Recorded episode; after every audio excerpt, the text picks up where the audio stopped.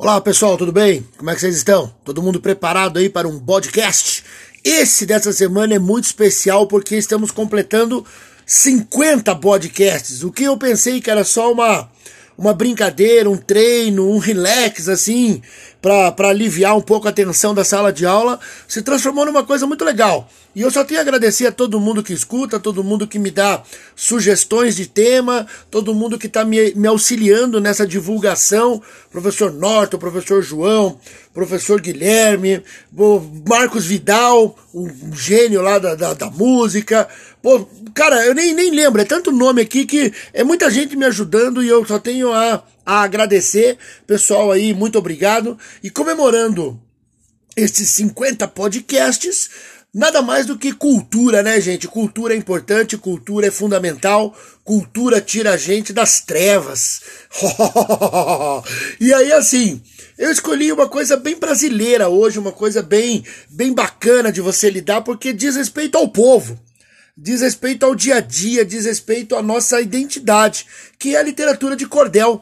A literatura de cordel é muito importante para que o povo expresse aquilo que ele pensa, aquilo que ele interpreta, aquilo que ele vê do mundo e do Brasil. Mas antes de tudo, gente, vamos, claro, começar com aquela famosa paulada na moleira. Rola a vinheta, meus queridos! É podcast!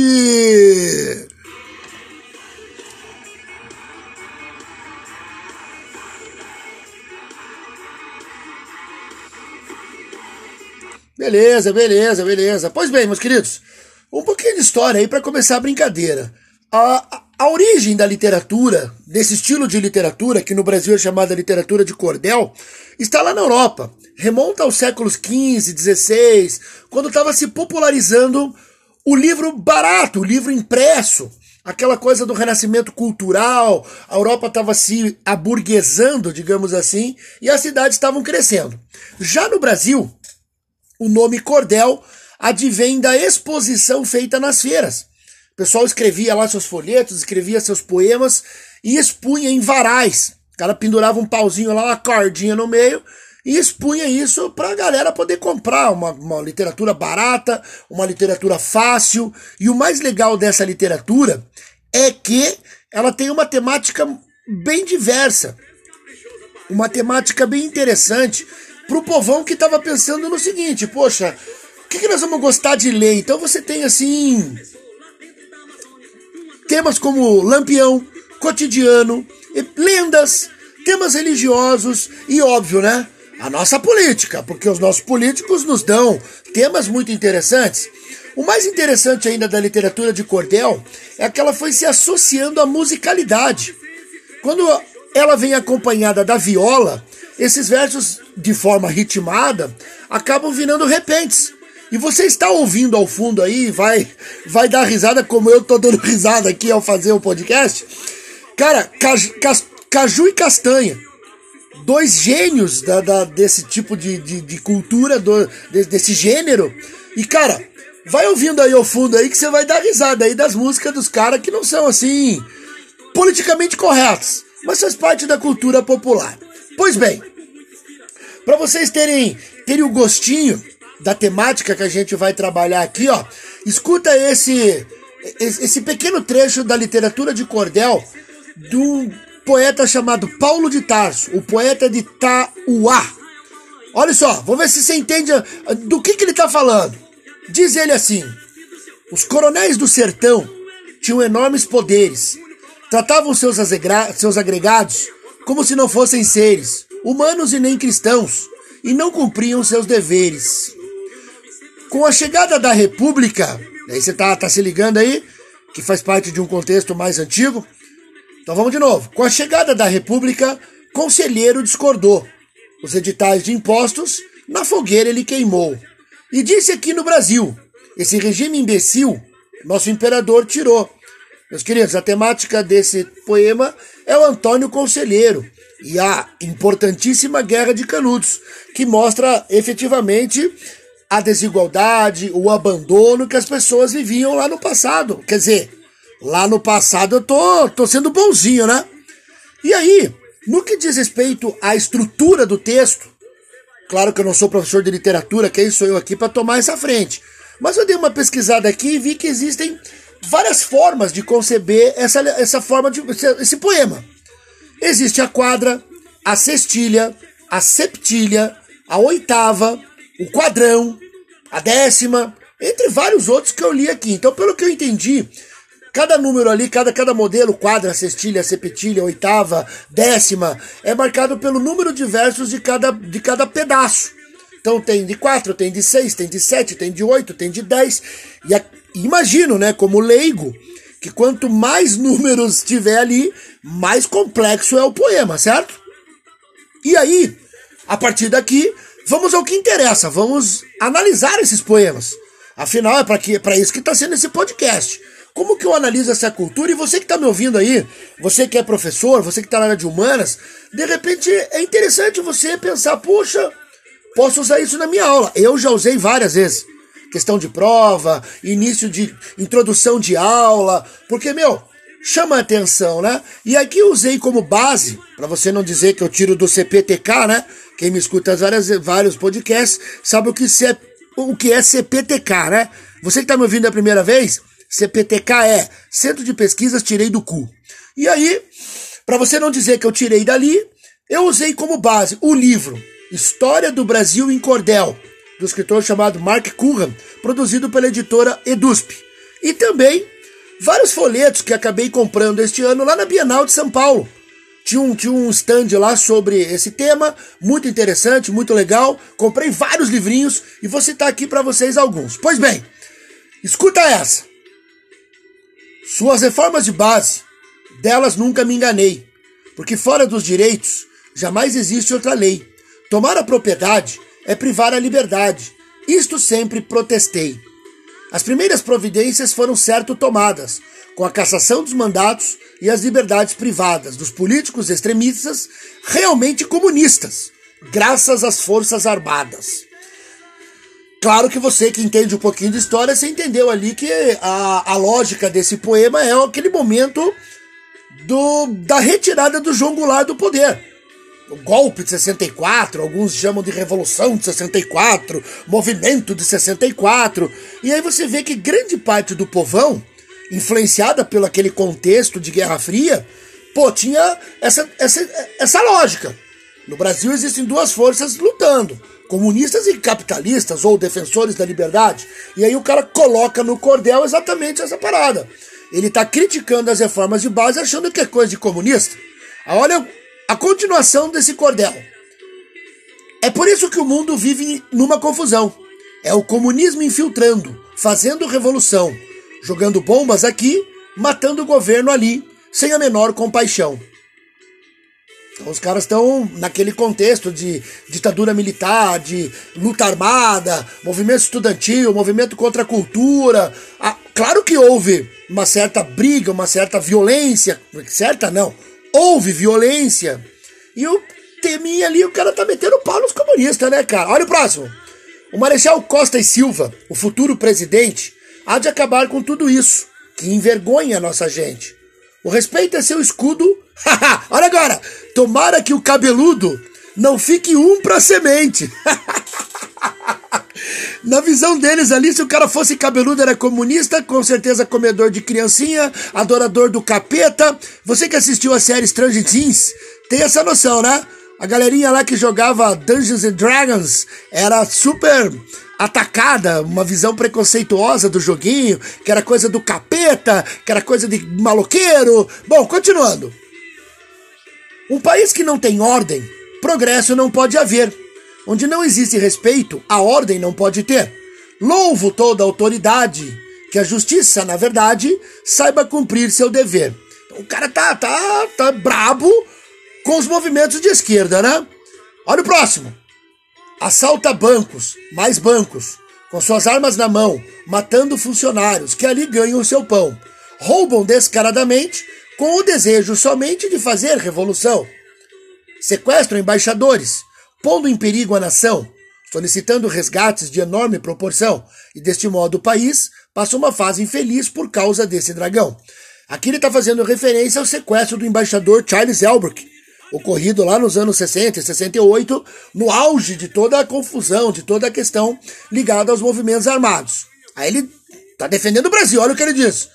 Não cruzaremos os braços contra esse monstro vil, que oprime a liberdade com suas mentiras mil. Lutaremos com civismo, combatendo o comunismo em defesa do Brasil.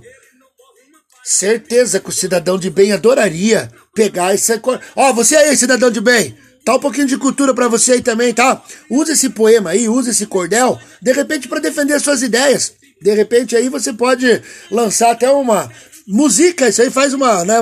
Põe, põe um troço em cima disso aí e aí você sai cantando. Olha só, tô ajudando você aí, hein?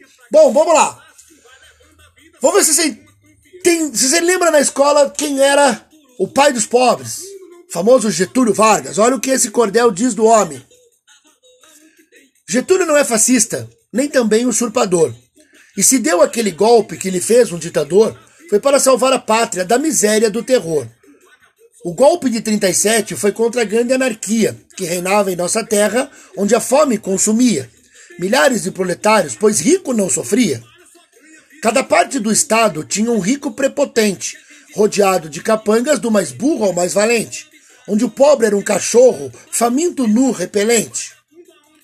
Olha só. Claro que o, o, autor do cordel ali tá enaltecendo a figura Vargas. O cara acabou com o comunismo, protegeu o país, aquela coisa que a gente estuda com o surgimento do Estado Novo, né? Mas vamos lá. Olha essa então. Essa é bem óbvia. Hoje, o homem que trabalhou para servir seu patrão sabe que tem suas férias, boa remuneração. E chega em validez, recebe sua pensão. Mas antes de vir Getúlio, recebia como férias pontapés e bofetão. O cara tá fazendo uma clara alusão às leis trabalhistas. Então vejam, gente, como o povão tinha noção realmente do que estava acontecendo. Muita gente diz que o povo é burro, que o povo não tem, não tem politização, que o povo não enxerga as coisas, mas olha só, graças à literatura de cordel, a gente começa a ver uma outra coisa do povão, né? A gente começa a perceber assim. Eles têm uma certa noção, eles estão entendendo um pouquinho, Lógico que às vezes eles tomam partido de algumas ideias influenciados pela própria mídia, mas pelo menos eles têm essa noção, né, meus queridos? E olha só, falando da, da nova república, vamos ver aí se você consegue identificar. Olha o que diz esse. Aí então começou a guerra da economia. Em todos os mercados, o consumidor agia, fiscalizando os preços de toda a mercadoria. Muitos dos comerciantes caíram em contradição o povo fiscalizando tudo de lista na mão. Alguns infratores foram parar na detenção. Olha só. Se ligou quem é? Trata-se do governo Sarney, onde aconteceu o plano Verão, plano Bresser, plano Cruzado, que defendia a, o controle dos preços, defendia o congelamento e quem deveria fiscalizar isso era o povo. Daí nasceu a expressão os fiscais do Sarney. E eles estão se ligando ali. Olha o, outro, o próximo passo. Pois bem, na hora da escolha, não deixe se enganar, que o tal milionário não quer o povo ajudar, pois em Alagoas nada fez e nada fará outra vez, se conseguir ganhar. É um falso moralista, pregando seriedade, pois sendo oportunista, usou da vivacidade. Quando a Veja publicou que ele era o caçador, dos famosos marajás, o povo foi enganado, porque lá no seu estado, ele mesmo é um dos tais. Se ligou quem é, pessoal? Se ligou na figura? Fernando Collor de Mello, eleito presidente nos anos 90, no início dos anos 90, com uma campanha moralista, uma campanha forte, caçador de marajás, caçador de corruptos, e acabou sendo retirado do poder por causa de denúncias de corrupção. Eita beleza, hein? E aí tomando aquela pegada histórica, porque o cordel também busca lá no passado. Olha só esse cordel bem legal, que tem como temática Lampião para Presidente. O autor dele é um camarada chamado Abaeté do Cordel. E olha o que diz. Eu peguei alguns trechos, óbvio, não dá para ler um livro inteiro aqui, né, gente? Diz assim: Virgulino comentava nossa situação. Fazedores de cultura, viver de pires na mão, é o retrato de um país que não tem educação. Ele puxou o seu facão e falou com, babre, com brabeza: Só Lampião vai acabar neste mundo com a safadeza. Eu quero ser presidente, acabar com a pobreza. O Lampião é uma figura muito carismática no Nordeste até hoje, pessoal. Eu já vi um título de cordel dizendo Lampião Robin Hood do Sertão. As pessoas têm Lampião como, um salvador, um herói, um homem que roubava dos pobres para dar aos, dos ricos para dar aos pobres. Não é verdade, não, pessoal, não é verdade. A gente vê na história que o cangaço torna-se o que a gente chama de bandidismo social, na expressão de um grande historiador chamado Eric Hobsbawm. O cangaço não era uma coisa boa, não era uma coisa legal para todos. Eles eram bandidos, eles eram criminosos. Mas o ideário popular os transformou dessa maneira. Olha outro tema, também a, a, a, analisado aqui por esse autor. A Baeté do Cordel escreveu esse aqui, ó. Acorda, meu povo. Olha que legal. Pense bem, meu camarada, no dia da eleição. No povo desempregado, na mesa faltando pão. Nas crianças pelas ruas, sem saúde e educação. Acorda, meu povo, acorda. Levante e faça carreira. Eleição é coisa séria, não leve na brincadeira. Seu voto pode salvar toda a nação brasileira. Tá vendo, gente? Eles têm noção sim, cara. O povão não é burro, não. Infelizmente, ele é manipulado, ele é roubado, ele é censurado. E aí ele fica sem voz. Mas se você prestar atenção lá na literatura de cordel, você vai ver que, pô, os caras têm noção sim, caramba.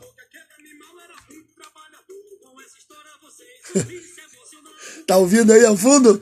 Castanha e caju? Cara, é muito engraçado. Se você não tá ouvindo direito, que eu vou aumentar muito o som aqui, você não me ouve também, né?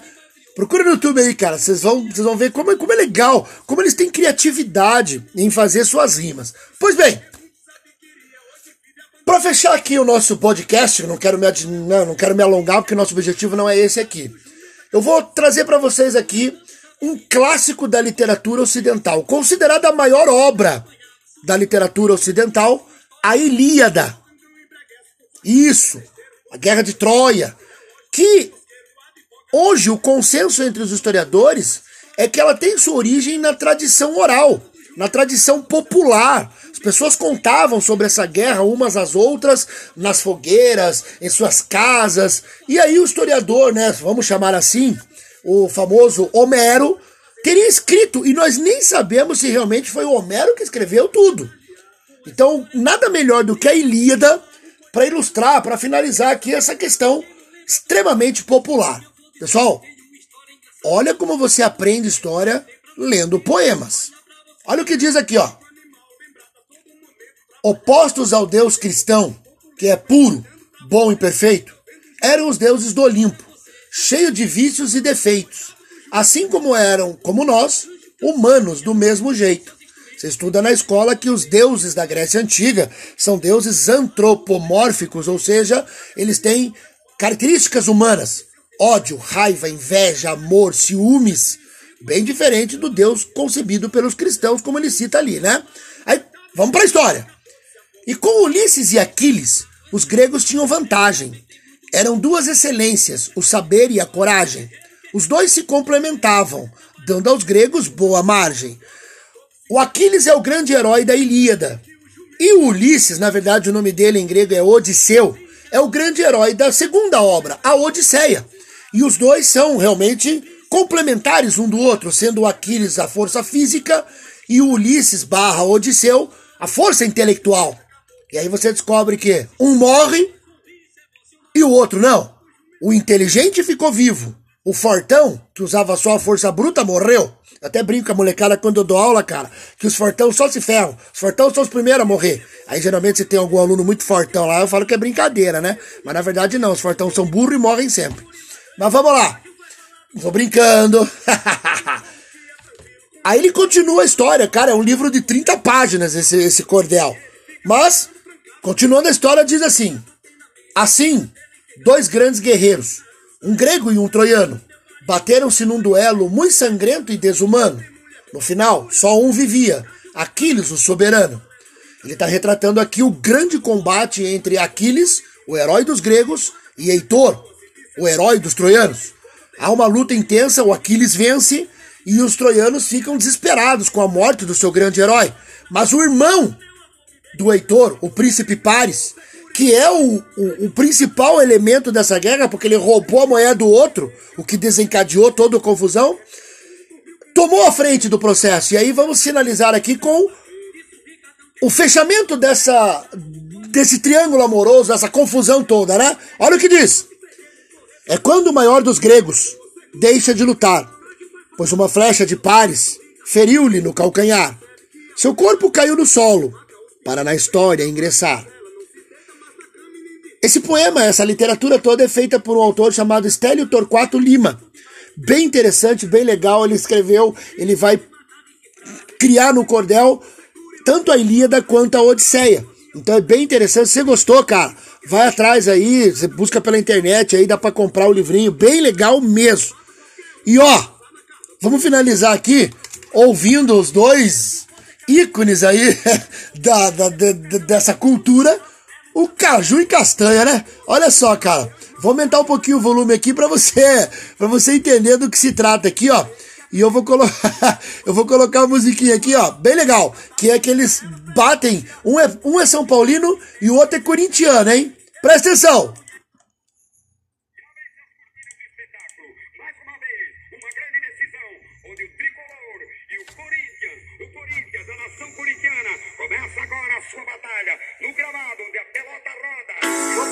Desafio da Aurora Arrebol. Lavar o show do esporte pra falar de futebol. Eu vou cantar um desafio da Aurora Arrebol. E lavar o show do esporte pra falar de futebol. Castanha, meu mano novo, você é torto com mozão. Nego feio corintiano, urubu cantando só. O meu time é o São Paulo, o melhor do futebol. O Corinthians é um bobão, São Paulino é abelhudo. Tricolor não tá com nada e pensa que está com tudo. É um time de baitola, de vedete de minuto. Eu vou cantar um desafio da Aurora Arrebol.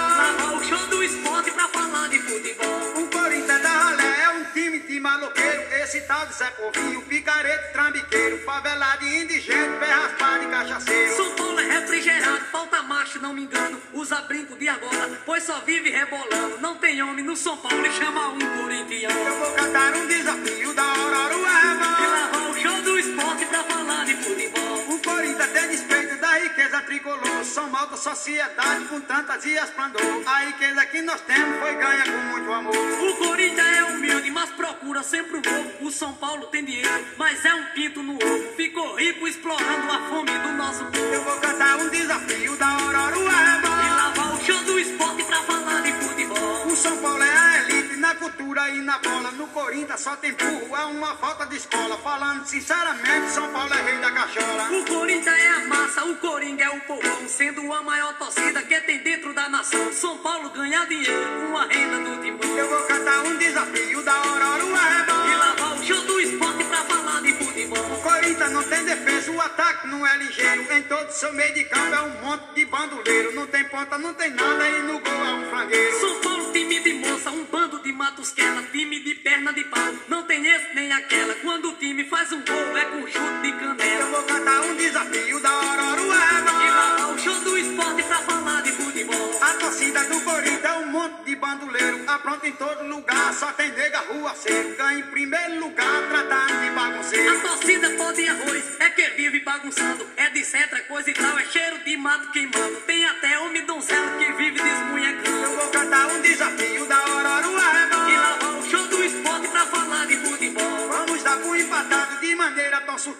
vamos fazer as pazes, cada qual seu mais gentil. Que no futebol do mundo o primeiro é o Brasil. Vou cantar um desafio da Aurora Arrebol. Lavar o show do esporte pra falar de futebol. Eu vou cantar um desafio da Aurora E